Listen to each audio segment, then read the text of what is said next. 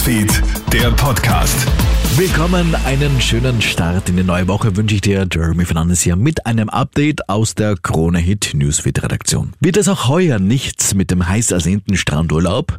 Nach mittlerweile zwei Jahren Corona-Pandemie könnte jetzt die große Teuerung die Urlaubspläne vieler Österreicher zerschmettern.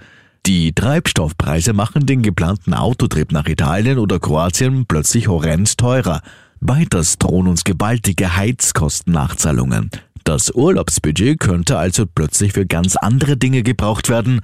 Umso vorsichtiger solltest du jetzt mit unüberlegten Urlaubsbuchungen und Anzahlungen sein, warnt auch Tourismusforscher Peter Zellmann. Das Allerwichtigste ist abwarten und wir tun gut daran, wenn wir uns auf ein Szenario vorbereiten, das wirklich jetzt einschneidend unsere Lebenshaltungskosten negativ beeinflussen wird und in der Urlaubsplanung entsprechend vorsichtig sein. Die Sprit- und Gaspreise steigen also seit Tagen weiter an, aber der gestrige Energiegipfel mit Wirtschaftsforschern und Vertretern der Energiebranche bleibt ohne konkrete Ergebnisse. Laut Bundeskanzler Karl Nehammer war das Ziel der Arbeitssitzung eh nur ein Faktencheck. Finanzminister Magnus Brunner kann sich gestern in einem Interview aber eine Senkung der Energieabgaben für Erdgas und Strom vorstellen. In den kommenden Tagen will die Regierung weiter beraten. Für die Umweltorganisation WWF ist aber klar, es braucht schnelle Maßnahmen.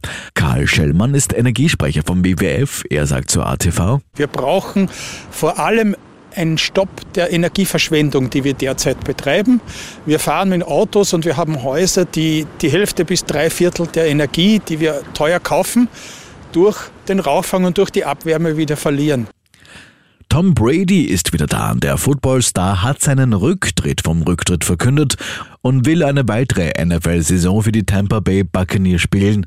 Das gibt der mittlerweile 44-Jährige auf seinen Social-Media-Kanälen jetzt bekannt. Er werde also seine 23. Saison in der Liga wieder für die Bucks spielen, mit denen er vor zwei Jahren den Super Bowl gewonnen hatte. Anfang Februar hatte er noch seinen Rücktritt verkündet. Seit Beginn des russischen Angriffskriegs in Ukraine sind dort, nach Angaben aus Kiew, bereits sieben Krankenhäuser so sehr zerstört worden, dass sie völlig neu aufgebaut werden müssen.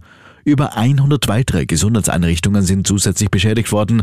Für besonderes Entsetzen hatte ja vor einigen Tagen ein russischer Angriff auf eine Geburtsklinik in der Hafenstadt Mariupol gesorgt. Die Russen müssen ab jetzt ohne Instagram auskommen. Nach Facebook und Twitter ist jetzt also auch das Online-Netzwerk Instagram in Russland blockiert. Das bestätigen in der Nacht auf heute die Organisation NetBlocks und auch Instagram-Nutzer. Der Schritt war für Mitternacht angekündigt gewesen.